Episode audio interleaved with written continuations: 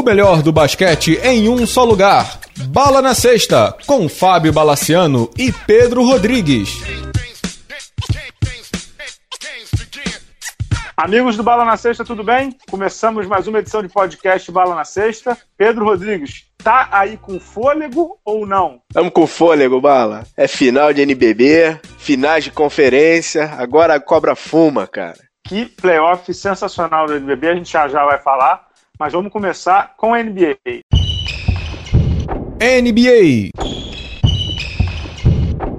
Pedro, a gente deveria falar muito sobre as semifinais de conferência tanto no leste quanto no oeste, na famosa e querida e amada NBA. Mas não teve tanto assim, tanto confronto né, nas semifinais de conferência na NBA. No oeste, o Houston passou o carro em cima do Utah Jazz e o, Golden State Warriors passou o carro, tanto os dois confrontos em 4 a 1 em cima do New Orleans Pelicans. Pedro, tem alguma coisa assim que você queira destacar antes da gente fazer a análise da, da final de conferência entre Houston Rockets e Golden State, nessas semifinais que, que foram razoavelmente fáceis para Rockets e Warriors ou não? Eu acho que a gente pode falar um pouco dos que ficaram pelo caminho, né, Bala? Assim, uns 30 segundinhos do Utah, que realmente os caras acharam uma joia chamada Donovan Mitchell. Certo ponto, quando o Rick Rubio se machuca, e ali a, a série vai para a vala. O Quinn Snyder dá o controle de toda a operação ofensiva para o calor e, e ele vai muito bem. No último jogo ele se machuca, tenta voltar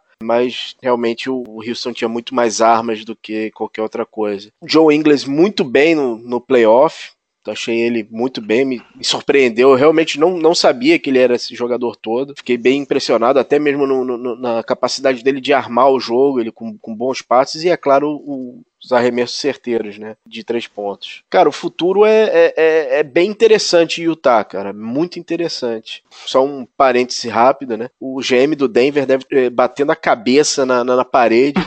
Ele teve o pique imediatamente acima do Donovan Mitchell, né, cara? Teve o pique do Donovan Mitchell e passou, né? Mandou mal. No outro confronto, Pedro, o Pelicans também foi até onde deu, né? É, ganhou aquele jogo 3 para tentar dar a série no jogo 4, mas aí o Kevin Durant apareceu, o Draymond Green apareceu, o Clay Thompson apareceu apareceu, Stephen Curry apareceu. Foi até onde deu o New Orleans, né? É, cara, o New Orleans, para mim, é, é, era um showcase do Anthony Davis ele não decepcionou. Eu achei que ele foi bem, na medida do possível. O Warriors entrou naquele modo Warriors, que com terceiros períodos avassaladores. Cara, quando você piscava o olho, os caras já tinham metido 20, 20, 20, 25 pontos na, na cabeça. E era muito difícil passar. Tiveram algumas coisas legais, o trash talking do Rondo e do, do, do, Draymond, Green, né? Draymond Green. Mas assim, não teve série, né? Efetivamente. Aquilo ali não é trash talk, né, cara? Aquilo ali é a conlurba inteira. que eles devem ter falado um pro outro ali, meu amigo. O que eu considero muito, muito legal é a atitude do New Orleans daqui para frente. Eles estão já começam já estão falando em, em reassinar o Cousins e buscar mais peças em, no mercado. É legal, é ver mais um time se movimentando, primeiro para manter o, o, Anthony Davis, né, que acho que é o, é o grande achado da, da franquia, tentar ganhar, que tentar ganhar que tá tão em falta na NBA, né, cara? É algo difícil, né? Uhum. Mas vamos então para essa final de conferência, que é assim, todo mundo esperava que fosse dar isso aí, né? Depois que o Oklahoma sucumbiu no meio da temporada e que o Kawhi Leonard deu para trás, digamos assim, ninguém esperava que Houston Rockets e Golden State não estivessem na final do Oeste. Acabou dando. É, e aí, Pedro, eu queria saber o seguinte: antes do palpite e tal, tem tudo para ser uma das melhores séries dos últimos anos na NBA, né? Porque o que tem de talento na quadra, fora dela, é rivalidade mesmo, tantos MVPs, né? Ali, o Kevin Durant, o Stephen Curry, provavelmente agora o James Harden, o Chris Paul, que, é, que nunca foi MVP, mas tem bola D. Então, é um, é, é um confronto que a gente está gravando exatamente antes do jogo 1. Tem tudo para ser espetaculoso, né, Pedro? Bala, a gente já comentou no programa passado, eu acho que eu reitero essa opinião. Acho que é a final da NBA. Esse jogo é a final da NBA. Quem passar, não importa quem vier do leste, com todo respeito ao Cavs e ao Boston, mas é, é, é, o virtual campeão da NBA. Porque são os dois melhores times da liga, são dois times que querem ganhar e dois times com sistemas parecidos, pero no mútuo. o Golden State eu ainda acho que tem mais jogadores que conseguem criar o próprio arremesso do que não é o caso do Houston, que o Eric Gordon, o Arias ainda uhum. dependem muito do, do Harden e do Chris Paul para criarem os próprios arremessos. Mas de qualquer forma, A gente tem no, do lado do Houston o Clint Capella vindo muito bem defensivamente nesses playoffs. Cara, e o Chris Paul tá tendo um playoff que a gente sempre imaginou que o Chris Paul teria, né? Eu acho que é, agora bem acompanhado, né? Agora muito bem acompanhado, não tem que carregar N e, e N's, mas a gente vai falar um pouco, um pouco dele mais pra frente no. Mas acho que ele, ele tá.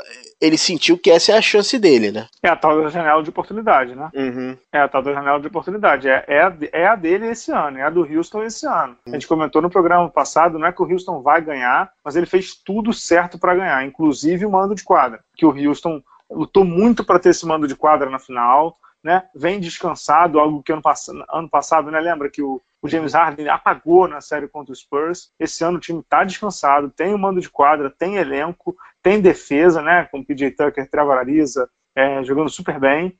É, e o Capela também, Capela também, que é um jogador longilíneo, né, e rápido, como uhum. a NBA manda hoje para jogadores de garrafão. Então, é a, é a grande chance do Houston. É a grande chance do Houston. Eu até apostei no blog do Houston, mas o lance é que a verdade é a seguinte, Pedro. Se os dois times jogarem tudo que sabem, tudo, tudo, tudo que sabem, ou seja, se os dois times estiverem no auge da Golden State, não concorda? Completamente. Cara, se você, se você pegar... O lance é que a gente não sabe como vai estar o Curry, né? O, o Curry voltou de lesão recentemente, não está 100%, né? Vamos ver até que ponto ele chega. Agora, Bala, uma curiosidade. É, refresca a minha memória.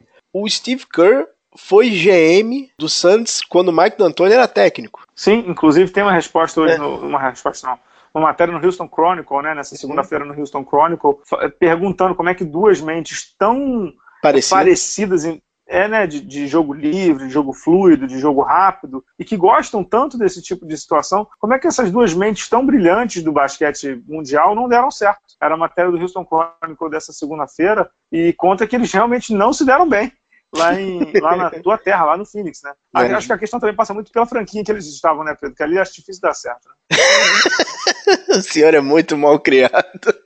Mas é verdade, você sabe disso. Não, eles bateram cabeça por causa do. por umas trocas que eles fizeram, que o Steve Kerr fez, principalmente por conta do San Antonio. Mas isso, aí, isso a gente fala nas férias, não vamos falar disso agora. Uhum. Que foi aquela loucura de trazer o cheque, né? Isso, isso aí, isso aí. Mas. É... Não, mas sobre, sobre o confronto, assim, é, algo, algo a dizer que a gente não falou, algo a dizer sobre esse duelo, tem, até coloquei no blog, né, tem tanta coisa, né, tem armadores espetaculares no Chris Paul e no Stephen Curry, tem alas espetaculares no Kevin Durant, no James Harden, no Clay Thompson e no Ariza, tem pivôs é, que defendem muito no Draymond Green e no, e no Capela, tem é, um brasileiro que é o Nenê, então é um duelo que Pedro, sem brincadeira, podia ser melhor de 17, né? ah, vai são os dois melhores times da NBA. São jogos que todo mundo quer ver, são jogos de maior chamariz. Realmente, o fator X é o que você, que você comentou há pouco tempo, é o Curry, né? Como o Curry vai uhum. se comportar nessa série toda, né? Porque no dia que o Clay Thompson tá pegando fogo, que o Kevin Durant tá 80% que, que ele é, e o dia que o Curry tá 70%, 80%, cara, não dá, não dá para parar. Não dá. Não dá, não dá, não dá. Não dá. E, e, e, a, e, a, gente está gravando antes do jogo, né? O Steve Kerr, ele já deixa um recado na largada. Ele começa essa série com a formação da morte do Golden State. Hampton 5? Curry, Clay Thompson, do, é, Hampton 5. Curry, Clay Thompson, Duran, Iguodala e Draymond Green. Ou seja, ele vai pro tiroteio desde a largada, entendeu? Desde a largada. Ele não, tá, não vai querer esperar muito, né? É, então ele, eles e, e, eu li uma declaração do Steve Kerr também, o San Francisco Chronicle, se não me engano, que é dizendo assim: vocês estão falando só do Houston, só do Houston, só do Houston, mas eu sou o atual campeão, só lembrando, né, Pedro? ele, então, ele, é o é, campeão, é, ele venceu. Tipo assim, respeita nós, né? É. E assim, de novo, né? O Houston é o, é o time que teve a melhor campanha, tem o virtual MVP da temporada. Mas é um time que tem que se provar no playoff, né? É, é o tem melhor Rio, é o melhor Houston em muitos anos, em muitos anos é o melhor Houston que apareceu. Mas é um time que não, está provado ainda, né? Olha só, é, é, essa série aí é a prova. É a prova. Inclusive, eu te digo, essa é a mais prova que a final. Que final a gente sabe, né? A gente vai falar do rapaz daqui a pouco aí, uhum. né? O papai. É, pode dar, pode, ele faz uma certa diferença, uhum. mas essa série aí é a, que, é a que eleva o Houston de patamar é que coloca o Houston em outro patamar, dentro não só da NBA, como da história do basquete, porque é um time jovem até certo ponto, né? Com, não tem nenhuma peça, ah, o James Harden tem 38. Não, não. É um time jovem, é, é, um time que pode, ganhando, né? Ou seja, fazendo tudo certo, é um time que pode ter muito tempo de janela aí, concorda? E aí tá intrinsecamente ligada ao Harden, né? Ele Sim. pode realmente se já renovou há cinco, por 50 anos, né, no Houston. Não, isso a gente comentou na pré-temporada. O Harden não renovou, ele é sócio do, do Houston, né? Porque ele, ele tem. não, sério, cara, um cara que tem um contrato de quase 10, 10 12 anos de bi, quase 100 milhões, cara. Mais de 100 milhões é, é sócio, é teu sócio. é o nome do teu sócio, confia em mim, como diria o Cazuza, né? É o nome do teu sócio, confia é. em mim, é o James Harden, cara, é isso mesmo. E vamos ver. Eu, eu tô muito curioso para essa série. Eu, eu, realmente acho que essa série vai ser daquelas assim, é, Classic NBA no dia seguinte. Uhum. Entendeu? Ah, NBA Classic. É, exatamente. Eu acho que ela vai ser muito clássica. E acho que é, não pela bola, mas pela condição física, o fator X é o Stephen Curry, na minha modesta opinião. Concordo, concordo plenamente. Quer passar pro leste, não? Vamos passar pro leste. Você não deu palpite, né? Mas tudo bem. Ah, você quer palpite? Tranquilo. Sim, senhor. O senhor é pago para isso, rapaz. Golden State em seis jogos. Em seis jogos. Muito bem, tá anotado. Eu, eu lá no blog é, apostei, no, apostei no Houston.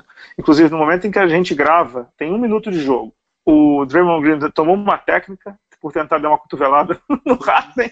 O Ariza e o Clay Thompson tiveram um, um, bola presa ali, quase saíram no tapa também. E o Capela deu uma pregada no Duran que, pelo amor de Deus, ou seja, em um minuto sério.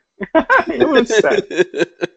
Vamos pro leste. Eu acho o seguinte, Pedro. O leste a gente tem um dominador, né? Um dominatrix na brincadeira, que é o LeBron James. E uma decepção média, na minha opinião, e outra decepção bruta. Você quer começar por qual? Vamos, vamos para a mente. O Boston Celtics eliminou o Philadelphia 76ers. O Boston totalmente desfalcado fez 4 a 1 no Philadelphia 76ers. O Boston é uma história espetacular nessa temporada. Ganhou inclusive o jogo 1 contra o Cleveland na final de conferência e tem jogado com o seu, digamos assim, o seu trio de novinhos, né? Uhum. Terry Rozier, Jason Tatum e Jalen Brown jogando pra caceta responsável por 54 pontos do time nessa pós-temporada. Ou seja, estão voando os garotos. Mas eu fiquei muito decepcionado com o Sixers, Pedro. Muito decepcionado, exagero, mas fiquei decepcionado.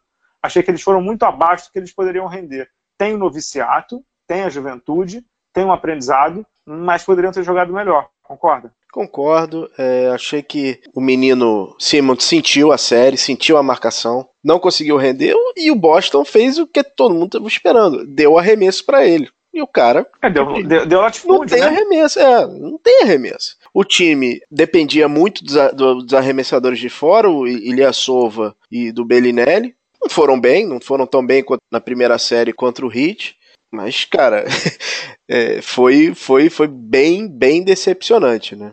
O Fultz nem entrou em quadra, né? Não, nem entrou. Eu achei decepcionante, Pedro, pelo, pelo seguinte motivo. Todo mundo sabia que em algum momento um técnico com digamos assim, com um pouco mais de neurônio, é, não, não que seja o caso dos Postra, não, porque na verdade os Postra talvez não tenham as peças, né? Uhum. É, mas em algum momento eles iam dar o latifúndio pro Ben Simmons, vai lá e chuta, filhão, entendeu? E o Boston fez isso. Todo mundo sabia é, o que, que, ia acontecer. Primeiro, o Philadelphia não se preparou para isso. E segundo, na verdade, o, o Brett Brown, o técnico, descobriu meio que uma formação quando ele jogou com o TJ McConnell. Ele descobriu isso quando já estava 3 a 0 E aí Inês é morta, né? Não se vira a série de 3 a 0 para 4 a 3 né? Na NBA nunca é. aconteceu e me nego a crer que, vai, que isso vai acontecer tão cedo.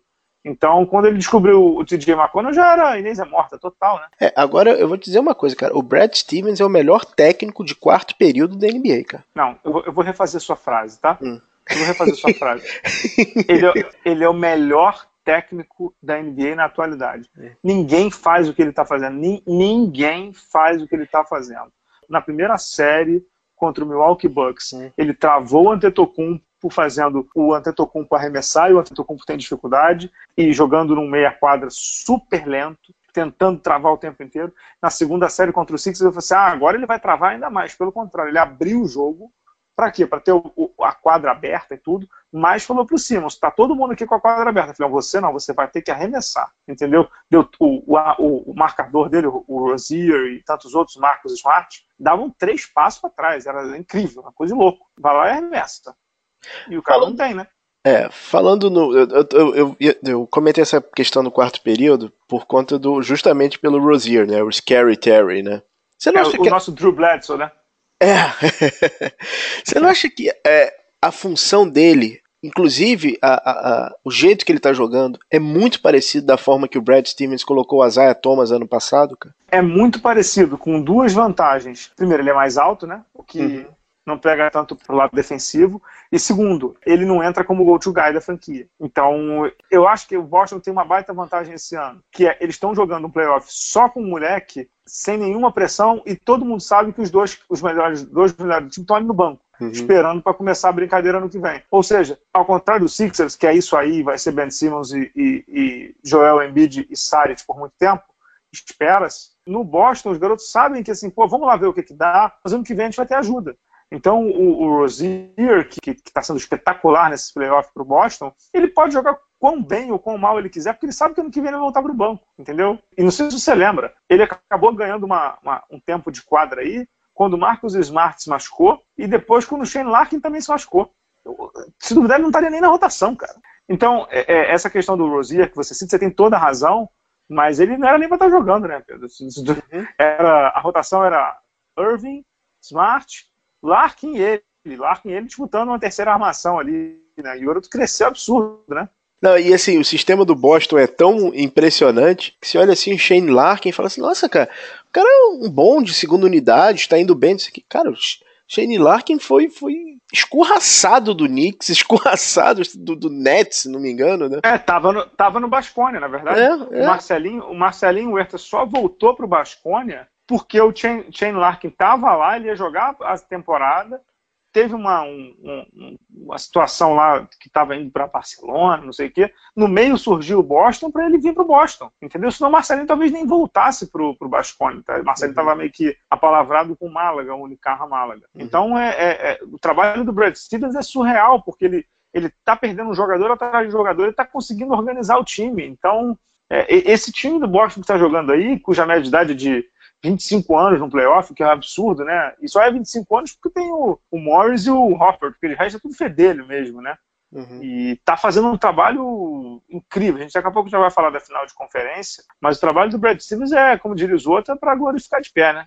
É, mas é, você falou uma coisa que é mais pura verdade. Tem dois coroas nessa brincadeira, mas eu destaco um que para mim é a âncora desse time, que é o Al Horford, cara. As pessoas que discutem se ele é, é All-Star ou não, por favor, vejam algum jogo desses playoffs com o Al Horford. Assim, se você vê box score, realmente os números dele não são ah, ele tem lá 15, 13, no máximo 20 pontos, tem lá 8, 9 rebotes, não sei o quê. Mas são os rebotes, são os pontos mais importantes do jogo. Quando Boston precisa.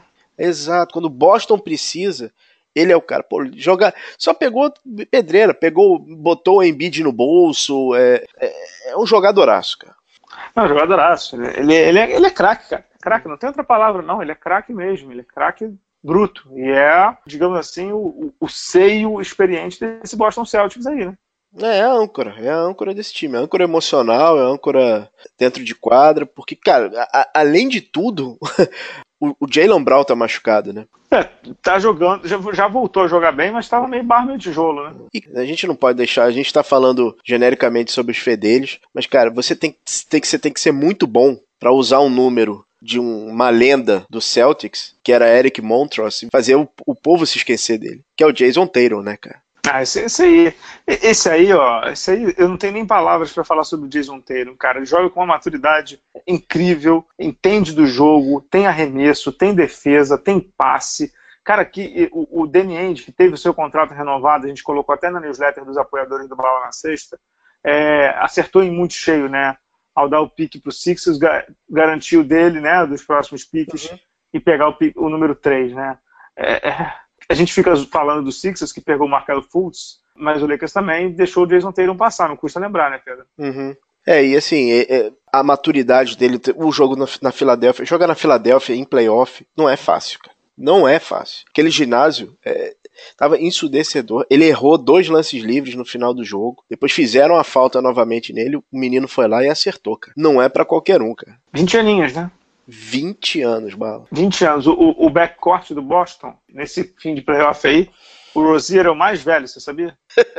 24? 24 anos. De lembrar, 21, Jason Tatum, 20. Tá ruim, não? Tá ruim, não. Você quer falar do outro lado e, da Esse é o processo, né? Esse é o processo.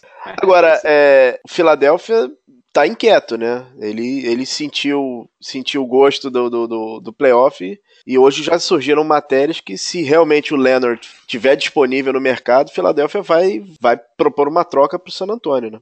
É, o Philadelphia, dependendo do que ele ofereça, ele tem, tem asset para dar, né? Também acho. Dá para jogar com o Saric, o Fultz, o Covington. Dá. Não sei se os Spurs aceitam, mas que dá, dá. Dá. e eu vi uma, até uma declaração do, do nosso bravo Brad Brown, dizendo que o time tem as peças para se manter no playoff por muito tempo, mas talvez precise do, de, um, de um reforço, né? Então é isso mesmo que você está falando, né? Ah, o, o Philadelphia não vai querer mais sair de playoff, cara. Que, a próxima temporada que começa agora é o último ano do Brett Brown e a, a franquia já, já acenou com, com renovação, né? Dele, né? Dele, dele. Do técnico, né? É, sim. Mas eu confesso também que não foi bem na, nesse playoff final daí, da, da, da, da estrada dele, né? O Brad Stevens não teve que fazer nenhum contra-ajuste. O Brad Stevens fez o ajuste inicial, que foi do Ben Simmons, e depois não fez mais nenhum. É, assim, Sim, Bala. Não tô criticando o Brett Brown, não. É o primeiro é. playoff dessa galera aí. Mas que ele não foi bem, não achei que ele foi bem, não, Pedro. Desculpa aí. Vamos lá. Vamos colocar em, em, em perspectiva, né? É uma franquia de uma cidade apaixonada, estava seca por playoff, conseguiu passar por uma franquia com um técnico ultra tarimbado, baseada no, nos talentos que jovens que tem.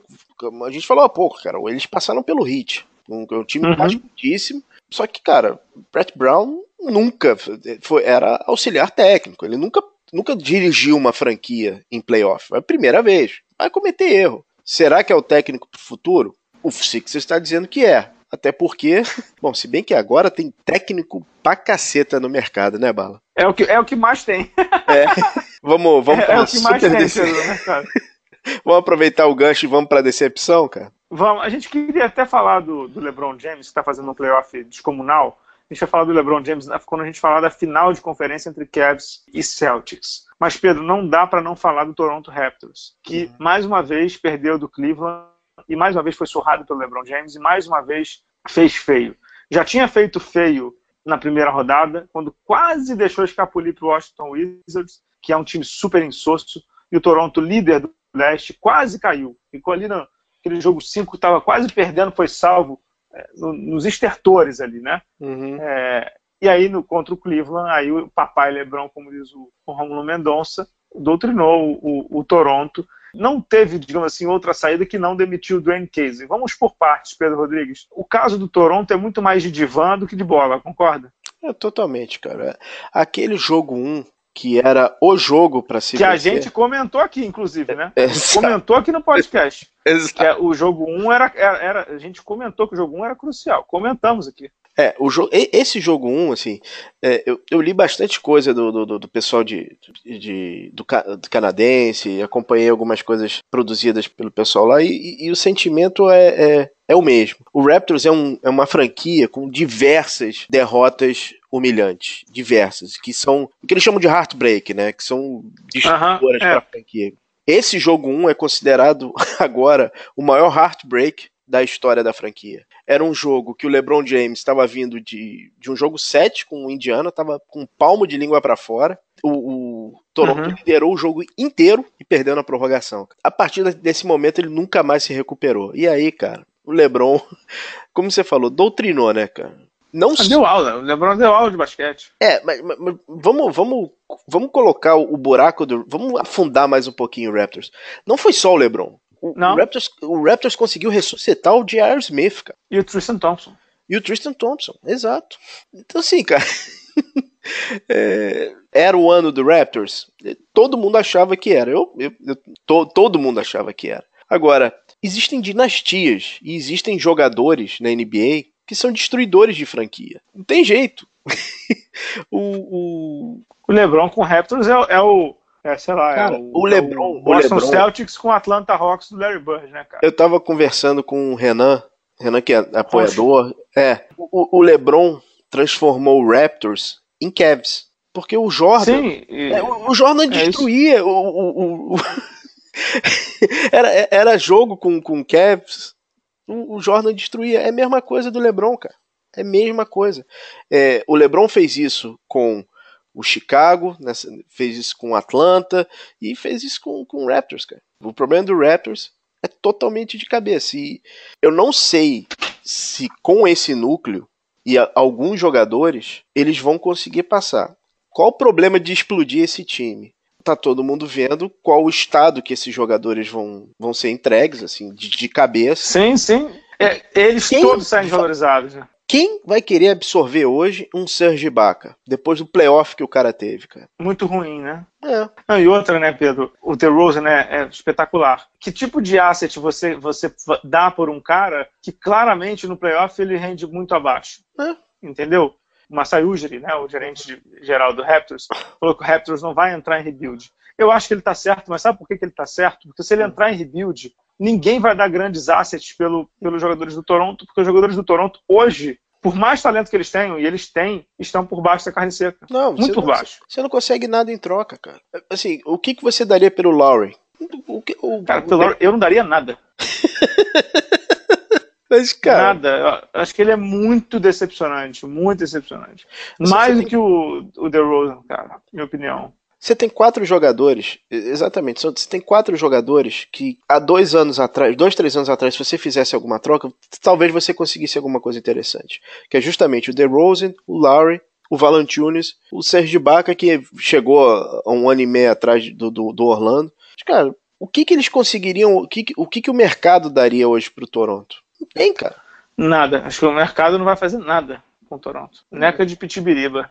E, e aí, sobrou... a, a, pergunta que fica, logo que, logo que acabou, exatamente, logo que acabou o playoff, deu dois dias, o Toronto anunciou a saída do Dwayne Casey, o técnico, é, que estava na franquia há sete anos, né, se não me engano, uhum. e certamente o melhor técnico da história da franquia Raptors, até ídolo da torcida, estava sete anos na franquia, certamente o maior técnico da franquia Raptors, se dava muito bem com a comunidade ali, com, criou os filhos, né, tanto uhum. que ele assina a carta de despedida dele, é, com o nome dos filhos. Eu fiquei bem emocionado assim, com o texto que ele escreveu. Não sei se chegou a ler o texto completo, né? Dear Toronto, eu li. É, Dear Toronto, dizendo que ele. que o Canadá ensinou ele a ser cidadão, a ser um melhor pai, né? Uhum. É, a ser uma melhor pessoa, né? E ele tinha uma relação muito forte com a comunidade, cara. De, às vezes ele ia de, de metrô pro jogo, não tinha essas frescuradas aí que esses jogadores, esses técnicos da NBA hoje em dia têm. Era do povão mesmo e aprendeu a gostar da cidade de Toronto. Mas ficou muito claro também que, que o Toronto tinha que dar um recado, né, Pedro? Não dava para ficar de novo igual, né? Você falou aí que é difícil trocar jogador,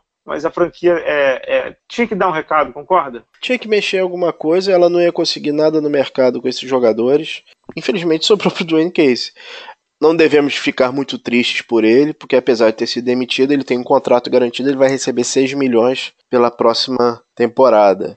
A gente sabe que ele pegou o Raptors terra arrasada, pegou o Raptors com Bosch saindo, Rudy Gay era a cara da franquia e tal, e montou esse núcleo. Não deu. Eu acho, eu vou bater de novo na tecla, me lembra muito o Lenny Wilkins que montou uhum. um, bo um, bom time do Cavs e não conseguiu passar. O próprio Budenholzer, né? Montou um bom time do Atlanta. E... Budenholzer. É, que inclusive é um dos nomes cotadíssimos pro Toronto, né? Que, que é, o Budenholzer tá, tá na pista, tá todo mundo querendo, né, cara? É, tá todo mundo querendo, mas assim, o Knicks saiu fora, o Phoenix saiu fora. É bom ele fechar com alguma coisa, porque ele pediu para sair lá do Atlanta e não tem nada certo ainda na mão dele. É. Em relação ao Toronto, sinceramente, assim, é claro que é uma, é uma situação ultra confortável, no ar-condicionado, pensando sem uma pressão de torcida, sem uma pressão de uma cidade inteira. Mas eu acredito que eu faria um, um movimento de troca do técnico, jogador, de qualquer coisa, baseado no LeBron James. Se o LeBron James. É, mas você vai esperar? Bala, o que, que você vai fazer com, com esse grupo agora? É, não sei. O que eu te diria que eu faria. Você falou assim: ah, não dá para trocar, não sei o quê. Mas ele tem que trocar algum dos dois, Pedro. Ele tem que trocar o Laurie ou o DeRozan e tá claro quem é. Mesmo que ele não consiga nada com o Laurie, cara, um, um pique de primeira rodada, um pique de segundo, um contrato expirante. Ele tem que trocar, Pedro, porque, porque senão o, o recado para os jogadores é muito ruim. É tipo o jogador de futebol aqui no Brasil, que joga mal, é amarela, porque foi isso que aconteceu com o Toronto. O Toronto amarelou mais uma vez. Só quem cai é o técnico. Não pode ser assim, entendeu? Não pode ser assim. Os jogadores ali do Toronto têm muita responsabilidade pela eliminação. Não pela eliminação, porque perder para o LeBron no leste não está longe de ser um mico, mas como foi, né, Pedro? Então, você não trocar nenhum jogador é um recado muito tranquilo para os caras, né? Tipo assim, tô mandando mal e, e, o patrão me deixou aqui. Né? Agora, Assai, eu sei que você tá ouvindo. Eu sei que você tá ouvindo, você escuta. Nada com essa história de assinar Vince Carter, hein? É, eu vi também, né? De meio que dar uma fair tour pra ele, né? É, eu ouvi Vince Carter e Rondo. Então, easy. O Rondo seria uma ótima no lugar do Laurie. Mas uhum. você imagina o Rondo com um técnico, né? Exatamente. Ele, o Rondo, o, o, o, tem uma, tem uma, alguns boatos de nome de técnico do Toronto. Um deles é o Rex Kaleimian, que foi assistente técnico do Oklahoma City Thunder e tá lá no Toronto. Eu entrevistei ele, inclusive, uma vez, Pedro. Gente boa pra caramba, um carequinha. O Rondo, por exemplo, não ia respeitar o cara. Que primeiro técnico, primeiro emprego de técnico, né? O Rondo uhum. não respeita. O Rondo não respeitou o Fred McGregor. Né? É, é, é, é, por aí, cara. O Dwayne Case talvez respeitasse. Eu não pagaria para ver. Não, mas essa história do Vince Carter é, jogou pra galera legal, né, cara? É, jogou, jogou. Não tem, ele não, não tem, depois que ele fez com a franquia, não tem que voltar pra lá. Tá ótimo. Só de, só de já terem aplaudido o cara de novo é uma benção, né? Uma benção. É, fizemos um videozinho já tá bom, né? Já, já. Já passou do limite, né? Uhum. Bala. E essa final, Pedro? E essa final aí entre Boston e Cleveland? No momento em que a gente grava 1 a 0 já para o Boston, em casa, uma aula do Brad Stevens. Teve um repórter até que perguntou para o Tyron Lu assim: esses 4, 5 dias que vocês tiveram de folga, vocês treinaram para fazer isso aí? É? é, é mais ou menos isso, né? É mais ou menos isso, né? Sério mesmo que teve isso? Foi, foi. Foi perguntar, perguntou pra ele, perguntou pra... Ai, cara, coitado do Tyron Lu, cara, ele ganha pouco. Vamos lá. Ele perguntaram isso pra ele. Palpite, vamos lá. É, Cleveland também 4x2, cara. Cleveland, eu também tô com 4x2 do Cleveland, mas é, olhando o primeiro jogo, eu te digo que vai ser mais difícil do que eu imaginava, sabia? É, uma vez que papai Lebron ligar, não vai ter muito jeito, cara. Eu, assim, ele, ele, ele não perdeu nenhuma série para nenhum time do leste desde 2010, desde que ele foi pro Miami, cara. Ele só perdeu o final. É, é verdade. Não, não sei, é cara. É verdade. Não, não dá para apostar contra ele. Não dá para apostar. Não, não dá, não dá. Não dá para apostar contra o LeBron. No leste não dá para apostar contra o LeBron. Mas eu vou te dizer que a história seria muito, muito maneira se o Boston ganhasse, cara. Muito, muito maneira. Muito. A história, assim, o, alguém comentou, não sei se foi no, no, em alguns lugares do Balo na Sexta, não sei se foi Twitter, uhum. ele falou assim, esse Boston já é um 30 for 30 da ESPN fácil. é um documentário. Sim, Sim. pô, verdade. Verdade. Já é, já é por si só um documentário, já é por si só um, um filmete da ESPN. Então eu também estou com o papai Lebron aí. Falando em papai, quer, quer, quer uma surpresa para os nossos ouvintes? Não. Vamos lá? Faça as honras. É, todo fim de ano a gente traz aqui o Rômulo Mendonça, né? É narrador dos canais ESPN, quase que um amuleto de Natal do Bala na Sexta, do Bala na Sexta Corporation. Mas a semana passada o UOL divulgou em primeira mão que o Rômulo Mendonça vai cobrir as finais da NBA ao vivo, em loco, ele vai para os Estados Unidos com, com a equipe da ESPN para narrar pela primeira vez na carreira dele uma final de NBA, Pedro. E eu conversei rapidamente com o Rômulo. Vamos lá? Vamos ouvir um pouco do Rômulo? Então, Rômulo, muito obrigado aí por você estar com a gente mais uma vez aqui no podcast. Queria te fazer três perguntinhas muito rápidas. Vamos lá. A primeira é a seguinte: foi surpresa para você ter recebido o convite da ESPN para narrar essas finais? Ou você esperava? E o quanto que as suas narrações que acabaram indo para a ESPN gringa, é, aquela do papai Lebron, Lebron, ladrão, roubou meu coração. E você acha que influenciaram, essas narrações influenciaram na tua é, convite do, do, dos canais ESPN para você ir representando a emissora brasileira nas finais da NBA? Não, não encarei com surpresa, não a minha escolha, a minha, minha escala para narrar as finais da NBA, porque sinceramente acho que é fruto do, do meu trabalho mesmo, foi uma, uma, consequência, acho que nos últimos anos eu tenho cada vez mais de forma constante é, narrando a NBA, né, com muita frequência. Acho até que as narrações né, que tiveram destaque no Sport Center americano, elas não influenciaram, acho que elas enfatizaram a minha dedicação, uh, o meu trabalho, a minha conexão, a minha sintonia com as narrações da NBA. Acho que foi isso. O destaque para a narração enfatizou o meu trabalho e tornou mais, acredito, natural que eu tenha essa oportunidade nesse ano de 2018. Legal, Romulo, legal pra caramba. Deixa eu te fazer uma pergunta que a gente sempre faz no podcast, mas eu gosto de reforçar. O seu lado de humor ele é muito conhecido, né? As suas narrações são muito engraçadas, mas esse ano elas estavam carregadas também de muita informação e conhecimento. Você fica chateado quando o público te acha mais engraçadinho, competente barra informativo ou faz parte? Eu não fico chateado porque eu já me acostumei com essa situação. O humor sempre vai chamar mais atenção. Né? Qualquer narração que eu tiver destaque e colocam de forma até espontânea em redes sociais, em YouTube, geralmente ou pelo menos a maior parte delas, tem humor como grande característica, porque o humor realmente é que, é que se impõe, é um humor que, que realmente vai ter um destaque especial. Mas eu não fico chateado porque eu tenho a convicção de que uh, se a pessoa acompanha um pouco do meu trabalho, a da minha narração, seja no vôlei, nos Jogos Olímpicos do Rio de Janeiro, seja na NBA, na NFL, no beisebol, ela vai perceber que a minha transmissão é repleta de estatística, é repleta de informação. O humor vem como algo natural, baseado nesse trabalho de muita informação, de muita busca por conhecimento. O humor nunca ele surge unicamente como o fator fundamental, o fator único da transmissão. Eu sempre baseio assim. Então, se a pessoa avalia com tranquilidade e com justiça, ela vai perceber que eu me esforço muito, que é uma dedicação muito grande para fazer cada uh, trabalho. E o humor é o estilo, mas é um estilo baseado nesse conhecimento, nessa dedicação. Para fechar, Rômulo, rapidinho, é, só queria te dizer o seguinte: mais uma vez o podcast do Bala na Sexta, comigo e com o nosso Pedro Rodrigues, deu sorte, foi pé quente. É, a gente está pensando não em te trazer para 2019, né, no Natal de 2018 para 2019, porque a gente está com medo de você virar, sei lá, o personal narrador do LeBron James, o papai LeBron, o macho alfa.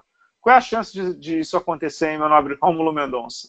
É sensacional isso, né? Já virou tradição mesmo participar uh, do podcast no, no, período de Natal. Ah, o fato é que, como eu te falei, né? As narrações mesmo que tiveram destaque no esporte centro-americano acabaram sendo duas do LeBron, né? Principalmente a primeira naquela sexta no final contra o Indiana. Ah, seria um sonho, hein? Ser o narrador particular do LeBron James, ah, certamente eh, seria para poucos mas até aproveito para destacar isso, né? É claro que o LeBron, como eu sempre busco enaltecer personagens no jogo, narrar a final com Cleveland teria esse sabor especial por ter o LeBron James, que é um dos melhores da história, e seria um prazer testemunhar isso também narrando. Até recentemente vi em loco ele num jogo em Nova York, mas narrando seria algo inédito e seria extremamente especial. Mas se por acaso, por exemplo, Boston chegar na final, também seria algo extraordinário. Imagine, né, narrar em loco uma final de NBA com Boston Celtics, com, com toda a tradição envolvida. O que eu sei é que o podcast está dando muita sorte. Eu tenho certeza que, independentemente de quem estiver na final, de qual cidade que a gente for, certamente vai ser algo único, especial inesquecível para minha carreira. Pedro, então, estivemos aqui com o mensageiro do caos. Vamos agora para o Mr. Boller da semana? Vamos ao destaque.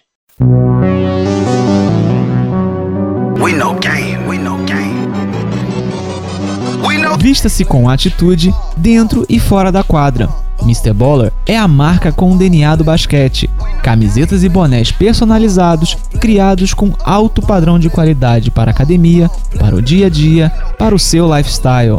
Visite nossa loja em mrballer.com.br e conheça nossas estampas exclusivas, pagamentos via cartão de crédito ou boleto bancário. Se preferir, chame a gente no WhatsApp 47 99754 0272. Siga também o Mr. Baller no Instagram e na nossa página do Facebook. Junte-se a nós, Pia Baller. Vamos lá, o personagem, é o destaque Mr. Baller da semana. Quem é, Pedro Rodrigues? Destaque da semana é um jogador que do Houston Rockets, camisa número 3, um dos maiores armadores da história do jogo. Chris Paul, que finalmente está chegando numa final de conferência. Jogou muito tempo no New Orleans Hornets, teve grandes temporadas pelo Clippers. Esse ano foi para o Houston para tentar ganhar um campeonato. Conseguiu, pelo menos tirou o que o, tirou o ranço, né, de nunca ter ido para uma final de conferência. Foi foi muito bem, sendo decisivo no último jogo contra o Utah Jazz, marcando 42 pontos, até su suprindo uma falta do Harden, que estava mal na partida, teve 18 pontos e mostrou por que, que é um dos maiores uh, armadores atualmente na NBA, mesmo com seus 35 aninhos. Né? De novo, né, Pedro? Ele, no jogo lá, no jogo que o James Harden foi muito mal, ele fez 20 pontos no último período, não é isso? Uhum. É, será chegou a hora do CP3, não? Vai arruinar meu palpite. Acho que infelizmente vai dar Warriors. Mas em compensação, ele leva essa semana o destaque Mr. Baller, cara. Foi, foi, merece, merece muito. Do certo, né, Pedro? A gente repetiu o LeBron James. A gente não vai repetir, não. Uhum. Então, Chris Paul é o personagem, é o Mr. Baller da semana? É o Mr. É o Chris Paul. We know Vista-se com atitude dentro e fora da quadra. Mr. Baller é a marca com o DNA do basquete. Camisetas e bonés personalizados, criados com alto padrão de qualidade para a academia, para o dia a dia, para o seu lifestyle. Visite nossa loja em mrballer.com.br e conheça nossas estampas exclusivas, pagamentos via cartão de crédito ou boleto bancário. Se preferir, chame a gente no WhatsApp 47 99754 0272. Siga também o Mr. Baller no Instagram e na nossa página do Facebook. Junte-se a nós, Pia Baller. Pedro, vamos ao nosso basquetinho agora? Vamos de NBB? Vamos, Bala. Tá pegando fogo, Bala. Fogo. Vamos lá. NBB. Então, no NBB, a gente está gravando inclusive na segunda-feira, porque a gente esperou terminar as semifinais, para a gente gravar já com a final decidida. A gente vai ter uma final inédita entre Mogi e Paulistano, então, obviamente, sai um campeão aí inédito, né? O Mogi, o Mogi pela primeira vez na final e o Paulistano pela terceira vez. Paulistano tem o um mando de quadra, a final deve começar no sábado.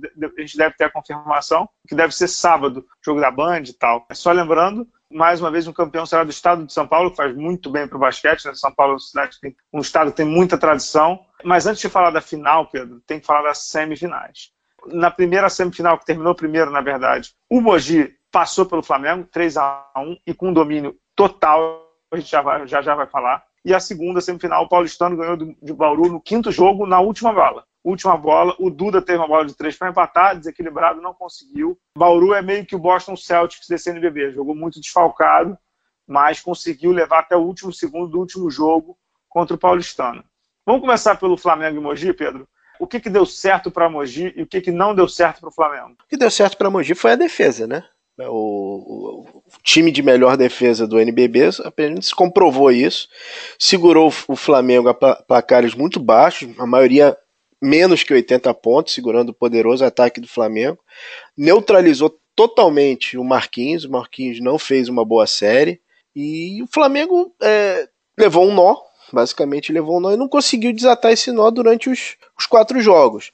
Venceu um, um jogo desesperado, que foi o jogo 3, esse jogo, inclusive, eu fui na arena ver, ver o jogo. O, o jogo estava parelho até o terceiro período, que em dado momento o Mogi se desconcentrou. Então, assim, deu chance para o Flamengo. O Flamengo soube aproveitar a, aquela mínima janela que o Mogi proveu. Liberou. Liberou. E o, o Mogi arremessou muito mal nesse jogo. Muito mal nesse jogo 3. No jogo 4 foi outra história, né, cara? De novo, teve jogo até o segundo período. E no segundo tempo o Chamel assumiu, né? As carrapetas. E no segundo né? tempo, aí no segundo tempo, chamonstra, né? O Chamel mostrou por que é um dos maiores pontuadores e jogadores do, do NBB e levou o time, né? Mas assim. É... 40 pontos, cara. 40 pontos não é, não é, pouca coisa, né? São praticamente dois quartos de uma partida de NBB, né? Sozinho, né? Não, mitológico. Ele fez uma partida é. mitológica, a maior pontuação da carreira dele em playoff do NBB. Jogou muito o Chamel, que também vai para sua primeira final de NBB. Jogou NBB pelo Pinheiro, chegou duas vezes em semifinal, bateu na trave e agora elimina o Flamengo para chegar na semifinal, é, na final do NBB, pelo seu Mogi, que também teve grandes destaques no Tyrone, é, no Larry Taylor e, sobretudo, no Guerrinha, que daqui a pouco a gente vai até ouvir o Guerrinha aqui. Pedro, é, antes de a gente falar um pouco mais do Mogi, pergunta que fica. Muito decepcionante o Flamengo, né? Demais. O Flamengo decepcionou muito nesse playoff. A gente achou que o Flamengo tinha conseguido sair do redemoinho que tinha entrado no começo da temporada com a derrota na Sul-Americana e tinha engatado, tinha conseguido é, é, alternativas na partida. Neto, em alguns jogos da temporada regular, vinha com três armadores, vinha com algumas formações diferentes, é, mas o Flamengo não fez um bom playoff. Até mesmo as séries, a série contra o Minas, o Flamengo não foi muito bem.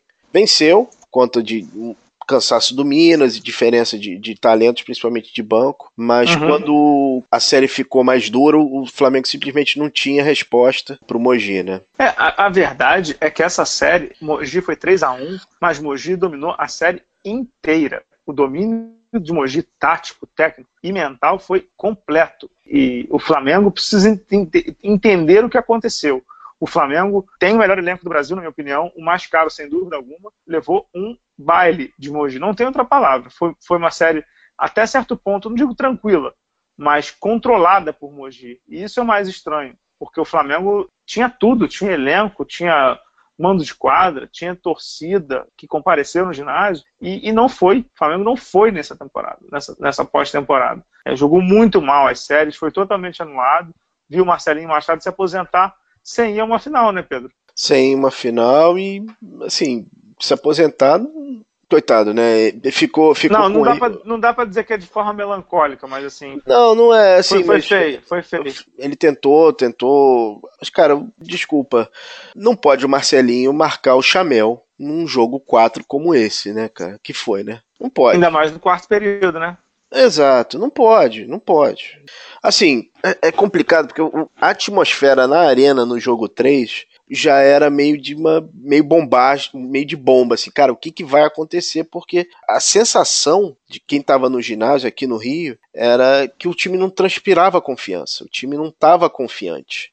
Mas não estava mesmo, e, e não estava por uma coisa que a gente conversou até antes do programa, uhum. que é assim, não dá para entender como é que o Flamengo na primeira dificuldade vai tanto para terra, o Flamengo parece um tatu. O Flamengo meio que baixou a cabeça e ficou com a cabeça para dentro do corpo. Pô, que isso?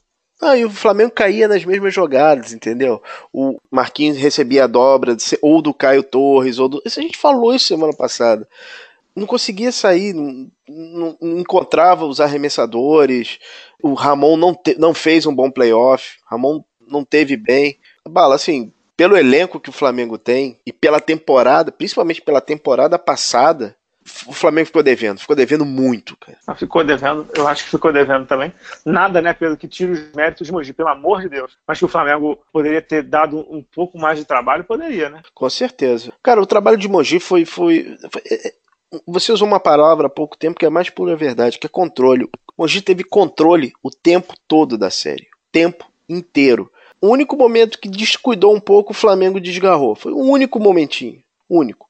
Uhum, Tirando isso, uhum. cara. E assim, como perder um jogo com 5 mil cabeças naquele ginásio, no Ugão, ginásio Sim. super lotado, uma atmosfera fantástica, a torcida empurrando. Que história de Mogi, né? Só lembrando, a gente colocou até na newsletter dos apoiadores do Bala na Sexta, Mogi é o primeiro projeto que sai da Liga Ouro e vai jogar uma final de NBB. Ou seja, é um projeto que exala continuidade, exala profissionalismo, exala gestão, é um projeto muito identificado com a cidade. Quem já foi a Mogi já viu isso. Você vira e mexe tá lá, né, naquelas imediações ali. Uhum. Então, é um projeto que é um, é um case de sucesso, eu acho, um case de sucesso. Mogi sempre com a melhor média de público do NBB, você sabe disso, né? Ah, é? Todo ano eles têm a melhor média de público do NBB, todo santo ano. E todo ano crescendo. Se não me engano, esse ano eles fecharam com 1.600 pessoas de média no Gão. É, é um número legal, né? É um número legal. E assim, o, o Mogi cresceu no momento certo, né?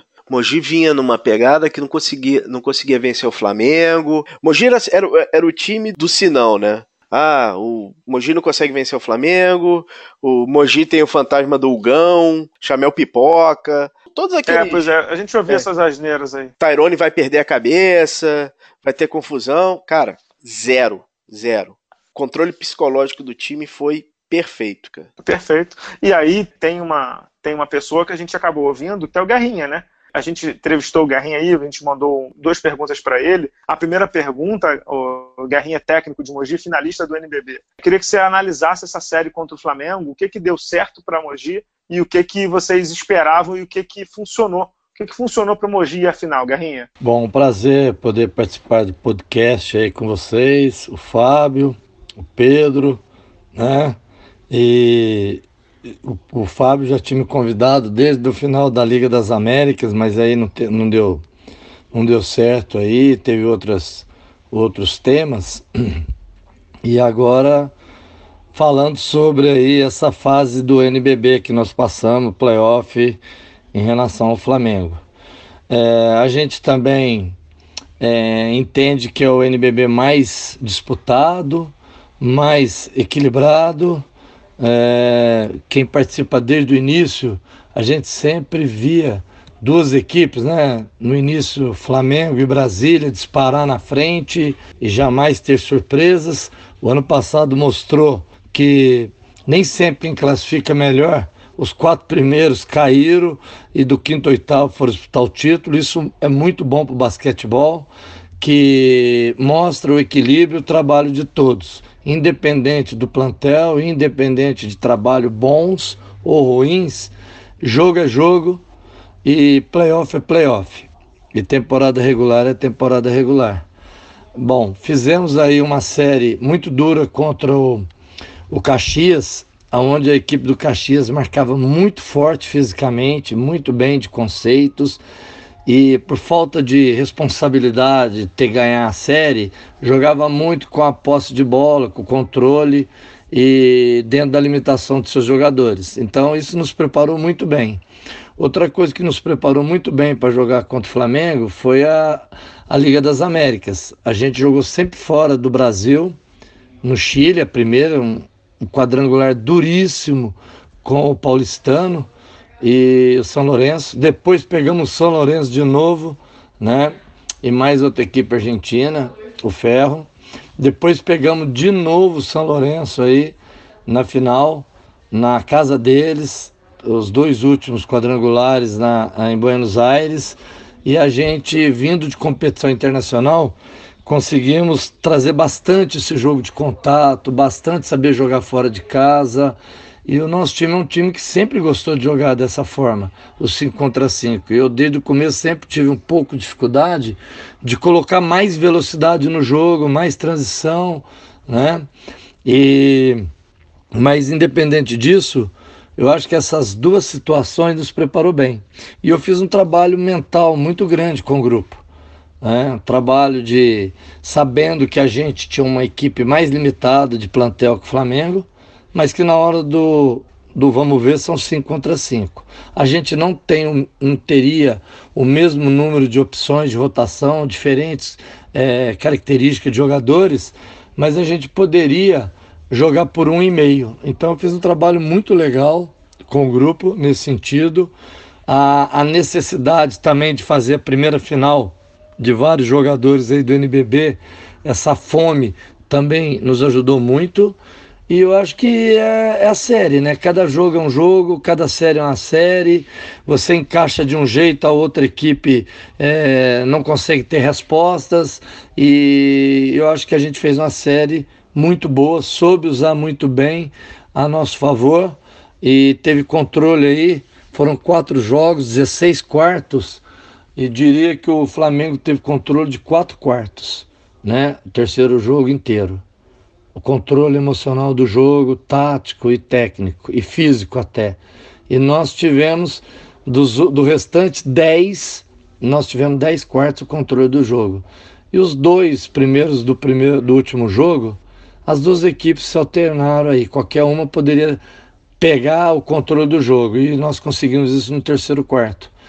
Jogando em casa, a gente foi conseguindo se envolvendo o jogo, foi ganhando é, agregando valores ali, foi é, conseguindo ter o controle e, e, usamos muito bem essa parte mental que eu achei que, que o, o, o, Flamengo não veio tão preparado mentalmente para jogar atrás do placar como a gente. Né? A gente sabia que, que, que, teria que trabalhar esse lado. E o Flamengo foi surpreendido nisso, na minha opinião. Sabia que ia ser difícil, mas eu acho que o Flamengo é, pensou que pela superioridade poderia ter dificuldades, mas teria o controle. Da mesma forma que nós pensamos com Caxias. E fomos surpreendidos no terceiro jogo aqui e reconhecemos o, o valor né, do Caxias e levantamos rápido aí. É, foi uma série muito, com muito respeito. É, gostaria de elogiar a comissão técnica, o Neto, pelo respeito que nós tivemos principalmente quando acabou a série também. É, um respeito muito grande e foi e trabalhou duro também. Trabalhou as duas equipes querendo seguir adiante, disputar uma final é, num campeonato tão duro, mas conseguimos aí seguir adiante nesse playoff que é histórico para Mogi, levando pela primeira vez uma final de NBB. E aí, Pedro, antes a gente entrar no, na final, e aí, obviamente, só lembrando que a gente gravou com o Garrinha antes do jogo 5 entre Paulistano e Bauru. Garrinha, o que você espera da final do seu time, especificamente, que vai jogar a primeira final? Mas você é um técnico super experiente, sabe o que encontrar nessa decisão de NBB, né? Final é final. De um campeonato equilibrado como esse, qualquer detalhe faz diferença. Mas a gente sabe que você tem que estar mentalmente muito forte, independente de cada jogo.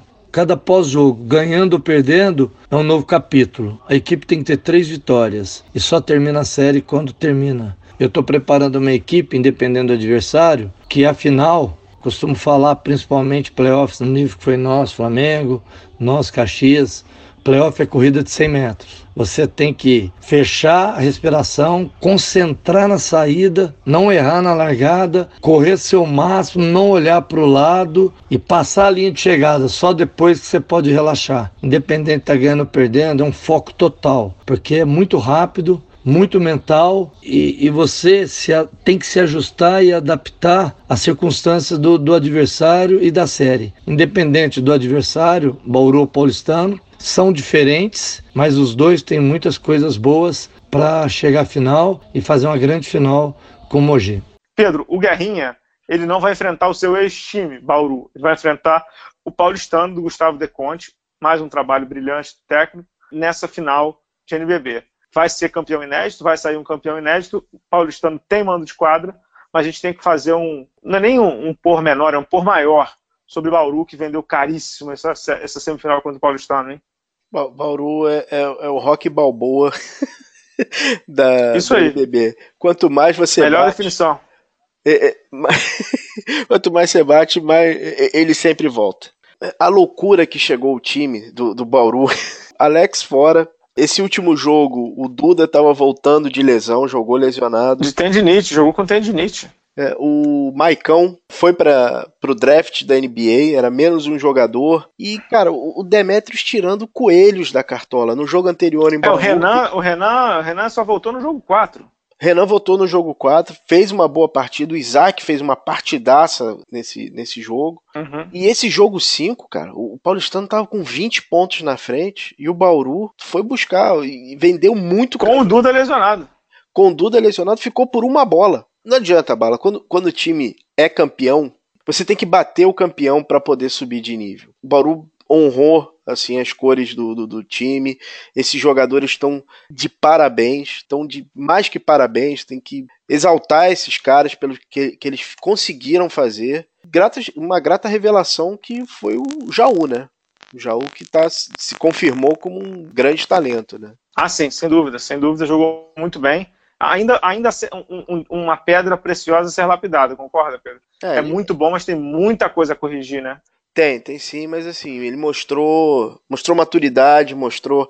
Ele, ele fez uma jogada em cima do Lucas Dias, perto da sexta, um pump fake, assim, olha. É, um girinho, um girinho. É, é, é. olha, jogadaça, cara. Jogada de, de confiança mesmo. Exato. Agora, é, pra gente fechar aqui o, o bloco de NBB, né? O que, que você espera dessa final Mogi Paulistano, Paulistano e Mogi? Olha, Bala, série será longa, graças a Deus. E vai ser muito mais um jogo de xadrez do que qualquer outra coisa. Eu acho que vai passar muito pelo, pelo, pelo banco, pelo Guerrinha e pelo Gustavo. Vai mesmo. Já posso, posso palpite, cara? Pode. Eu acho que esse ano é o ano de Mogi, cara. Acho que Mogi vai levar esse ano. Eu também, tô contigo. Tô contigo. Acho que vai levar esse ano e, e Tyrone como MVP, cara.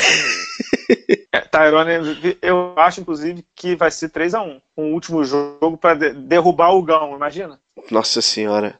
Não, eu acho que o Paulistano vai, vai, vai vender caro, vai vender caro, porque o, o, o time não, não mostrou a, a inconsistência que ele mostrou no playoff passado. Ele tá mostrando evolução. Mas, mas é, vai ser um jogo de xadrez, Bala. Um jogo de xadrez. Tem umas histórias interessantes, né? Que tem a volta do Elinho pro, no Gão, né? Que saiu, não saiu uhum. muito bem de Mogi.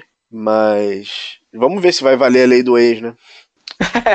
Essa é uma lei do ex até, até certo ponto estranha, né? Porque ele não foi bem Mogi, né? É, sei lá, né? é, não foi bem Mogi. Vamos ver o que vai acontecer. Eu, eu concordo contigo aí do, palmite, do palpite. Eu acho que eu acho que esse é o ano de, de Mogi. Eu acho que eles estão graúdos, redondos para ganhar. Eu concordo inteiramente contigo, Pedro. É, e eu acho que é um. É, eles entendem que essa é a janela, né? Entendem, eles entendem. Eu só não sei se o paulistano quer deixar ele entender. pois é. Vamos ver, vamos ver. Vai ser uma baita série, Sport TV exibindo, Band exibindo. A Liga Nacional acabou de divulgar que vai ter aquele pré-jogo e pós-jogo no Facebook, para você que disse que estava com saudade da, da equipe lá do Guilherme Maia, do Bugarelli, do Cadum, da Giovana, vai rolar. Então vamos ter esse, esse, essa programação aí, bem legal, né? Muito legal, eu acho que esse é o caminho, cara. Este é o caminho. Concordo, concordo inteiramente. Vamos fechar, não? Vamos, vamos fechar. Três curtinhas? Não, eu tenho duas aqui. Eu tenho, eu tenho uma só. Vamos lá, a primeira curtinha minha uhum. é sobre a LBF. A LBF chegou na final Vera Cruz Campinas, invicto, Pedro, invicto o time do Antônio Carlos Vedramini, bateu o Blumenau na semifinal contra o Sampaio Correia, que ganhou também de 2 a 0 do Nassau de Recife. É a final de dois técnicos muito diferentes, Vendramini, experientíssimo de Campinas, contra o Virgil, que é o francês, é, marido da Adriana Santos, no, é, novo no cargo em Sampaio, né, no Sampaio Correia, na Bolívia querida, que é o apelido do time, e um time já mais formado, né, que é o Campinas, contra outro que se formou e foi bem durante a competição. Meu palpite é que o Campinas ganha, mas eu acho que não vai ser invicto não, na melhor de cinco, Pedro. Não, eu vi, Bala, eu acompanhei, eu dei uma, deu uma paquerada na LBF essa semana. Impressionante essa invencibilidade, né? Pode ser a primeira vez né, que você tem um time invicto. É, na verdade, eu até cometi um equívoco na newsletter, eu vou até corrigir lá no, no grupo. É, me passaram que o esporte também foi campeão invicto, né? Esporte de Recife também foi campeão invicto em outra fase da LBF, não importa, foi campeão invicto. Pode ser a segunda vez que isso vai acontecer né, na história da LBF, o que seria uma história incrível do Campinas, né? Uhum. É, e é legal, cara, porque, de novo, né? Você tem a cobertura web, vai, entrou agora o Sport TV. Falar nisso, Sport TV, vamos avisar um, com um pouquinho de antecedência só, né? As coisas, né? Por favor, né? Porque. É, de vez em quando um, po um pouquinho de comunicação ajuda, né? É, pois é, né? Col colocar o jogo no domingo de surpresa no, no Sport TV 3 é, é brincadeira, né? Mas, enfim, né? Mas passou no Sport TV 3 ou só no site? É, acho que foi no 3, bala. Não, não verdade, foi no eixo. tava enrolado domingo, né? É. Foi no site só. Foi no site, foi no site, verdade. É, é complicado, né, Bala? Tem que avisar, né? Tem que avisar, né? Bom, minha segunda curtinha. É, o Knicks tem um novo técnico, é o David Fisdale, o, o certamente o maior dos candidatos aí, ex-assistente técnico, né, para virar técnico. Fisdale foi assistente técnico do Miami há muito tempo, chegou a dirigir o Memphis, foi bem no Memphis, uhum. depois na temporada passada foi demitido, acertou com o Knicks. O Pedro, eu tinha uma, um amigo que ele namorava muitas meninas, né? É, o namoro dele nunca durava. e aí, quando, quando o namoro dele nunca durava, ele passou a apresentar as novas namoradas assim: Ô, Bala, deixa eu te apresentar, essa daqui é a Érica, minha futura ex-namorada. É... o Knicks podia apresentar o Fisdale como futuro ex-técnico por conta da gestão de James Dolan ou o Knicks vai mudar? Eu acho que, eu acho que a comparação é, é o seguinte: o Knicks é uma menina linda, mas tem um pai, cara, que não dá, não. Ninguém aguenta o sogrão, né? É, ninguém. É, o, o, eu, li, eu li, acho que foi no New York Post, não me lembro onde é que foi. O melhor momento dos técnicos do Knicks nos últimos tempos é só a entrevista coletiva de apresentação. Depois é, é dali para baixo. É, é bem isso mesmo. o, Azaia, o Azaia Thomas teve que tomar remédio, né? Depois que ele virou GM e técnico do Knicks, né? É, vamos ver. Assim, o, o Fisdale é muito respeitado na liga, a gente colocou isso na, na, na, newsletter, né? Inclusive, ele é o primeiro técnico do, do, do Knicks que tá indo, que tá indo encontrar o Kristaps Porzingis lá na Letônia para ver como é que tá o. É Letônia? Letônia. Na Letônia, foi na é, Letônia, é, né? Na Exatamente, vai pegar o avião e vai lá pegar um pouquinho de frio. Pra ver como é que, como é que tá o, o unicórnio lá na recuperação dele, né? É, Bala, depois do Philadelphia, tá mais que claro que a NBA precisa das, das grandes das grandes marcas que ela tem, né? Small market, my ass, né? Olha, que isso, rapaz. É. Temos família. É, nova hashtag. Temos família. Mas é isso, concordo contigo. Concordo contigo. Tem a última curtinha tua aí, não? Falando em small market, Barla, tivemos grande dança de técnicos essa semana. O Charlotte anunciou James Borrego, que é o primeiro latino técnico da, head coach, né, de um time da NBA. Ele vem do Spurs, né? Ele vem do Spurs. Eu, eu me lembrava dele, ele foi, ele assumiu o Magic quando o Jack Vaughn saiu. Exatamente. Ele ficou lá uns 10, 15 dias no Magic. E aí depois o Scott Skiles assumiu. Boa sorte para ele. O Charlotte sobre nova direção com o Mitch Kupchak. Vamos ver como é que fica. Foi, foi entrevistado pelo Michael Jordan, sabia? Michael ah, Jordan é? pediu para participar da entrevista de emprego, a última, assim. Pô, legal. E ele já reafirmou o compromisso de manter o Campbell Walker, né? Então. É, é porra, quero saber se o Mitch Kupchak vai manter, né? É, exato. É, enquanto uns vêm, outros vão. Caiu essa semana o Stan Van Gundy, técnico do Detroit, técnico, presidente, general manager do Detroit Pistons. Os resultados realmente não foram muito não foram o esperado, né? Apesar do Stan Van Gundy nunca ter conseguido ter o time que ele queria em quadra, né? Que era o Blake Griffin, o Andre Drummond e o Reggie Jackson. O problema é que é, são esses três e o resto é o resto, né? É horrível, é horrível, é. E é ele, isso. ele assinou contratos muito ruins, contratos longos. Detroit está num, tá num, meio que numa encruzilhada agora, né? Sim, só duas coisas aí sobre esse negócio do, do Stan Van Gundy. É, assim como a saída do Budenholzer, é, a saída dele, a, a iminente, provável e possível do Doc Rivers também, que o Doc Rivers agora já não é mais técnico e presidente, acabou essa era do técnico superpoderoso da NBA. Não tem, não tem mais como, né? Não, Bala, assim, a gente vai conversar isso na off-season. Hoje, a NBA, todos esses técnicos estão sendo contratados agora, o Atlanta contratou um técnico com esse perfil, Lloyd, Lloyd Pierce, se não me engano, o James uhum. Borrego do, do, do, Hornets, o Brad Stevens. O, do, do, o do, do, Phoenix lá. Do, o do Phoenix, o, o russo, Korskotzov. É, é, é russo ou ele é sérvio? Sérvio, sérvio, sérvio. É, é, mais um exemplo, né, cara? Tá renovando muito esse, esse negócio de técnico. Muito, muito, muito. É, e todos têm como características desenvolvimento de jogador. Todos. Todos, absolutamente uhum. todos. A era do super técnico acabou. A gente vai falar isso num, no programa das férias, mas a era do super técnico acabou quando o Steve Kerr assinou com o Golden State. Porque o Steve Kerr bateu o Stan Van Gundy, que queria o cargo de GM, presidente e técnico, e o Golden State falou que não, não era possível isso, e o Stan Van Gundy acabou assinando com Detroit veja a diferença das duas franquias, né? É, e que, e que, e que, e que oportunidade perdeu o Stan Van Gundy. Era o, o, emprego dos sonhos, o Mark Jackson tinha deixado o caminho todo trilhado, dançou, né? Aliás, como comentar mal o Mark Jackson, Deus que me perdoe. Deus que me perdoe, Deus que me perdoe. Nossa Senhora. Eu, quando ele tá comentando, eu boto até no mudo para os meus filhos não ouvirem. Eles não vão entender, mas é bom eles não ouvirem. É, é. Ele é muito ruim, cara. Ele é, é...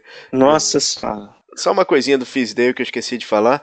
Obviamente não vai durar muito tempo, mas achei legal o, o, o Knicks fazer a, a, contratação do Fizdale por um técnico um pouco diferente, porque vira e mexe o Knicks volta naquela história de tem que ser um, um cara reconhecido com a franquia e não sei o quê. Sim, sim, sim, sim, sim, sim. Tem nada a ver, né? Não, nada a ver, cara. Vamos, vamos andar pra frente, né? Agora, você sabe uma coisa, eu concordo contigo inteiramente esse negócio de ter que andar pra frente e hum. tal. Agora, você sabe quem deve estar muito decepcionado? O Pat Ewing, né? Você falou esse negócio de ser identificado. Uhum. O Ewing sempre teve o sonho de dirigir o Knicks, né? Ele tá lá na, na Georgetown, né? Técnico do Georgetown. E ele não foi porque ano passado eles mantiveram o Jeff Hornacek. Uhum. Talvez, se o, talvez se o Patrick Ewing tivesse esperado mais um aninho, a vaga dele, sabia?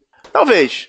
Eu, eu vou, vou voltar ao que eu comentei há algum tempo atrás. Um, uma das coisas que você não vê ser ventilada mais na NBA é técnico universitário treinando profissional. É, Como não, cara? O Brad Stevens aí, pô. O, esses big names universitários. A, o... Ah, sim, sim, sim, sim. Eu não sei. Eu acho que o. eu não. Sei lá. Patrick Ewing, eu não gostaria que ele fosse, fosse técnico do Knicks, não. Acho que é, o legado dele é muito, muito grande como jogador, cara. É, bom, eu acho que ele tá feliz em Georgetown, né? É, tá. É Vamos isso. E, e, nós também estamos felizes aí, é, agradecendo ao Pedro Amorim, aos apoiadores do Bala na Sexta, para quem ainda não foi, apoia.se barra Bala na Sexta. Pedro Rodrigues, mais uma vez, muito obrigado. Eu ia te dizer que eu estou tentando recuperar meu sono, mas está impossível por conta dos balinhas do basquete. mas é um momento, é um momento feliz. Agradecendo a Estação Indora e Pedro Amorim. Voltamos semana que vem, então, Pedro? Voltamos semana que vem. Obrigado, pessoal. Até a próxima. Tchau, tchau.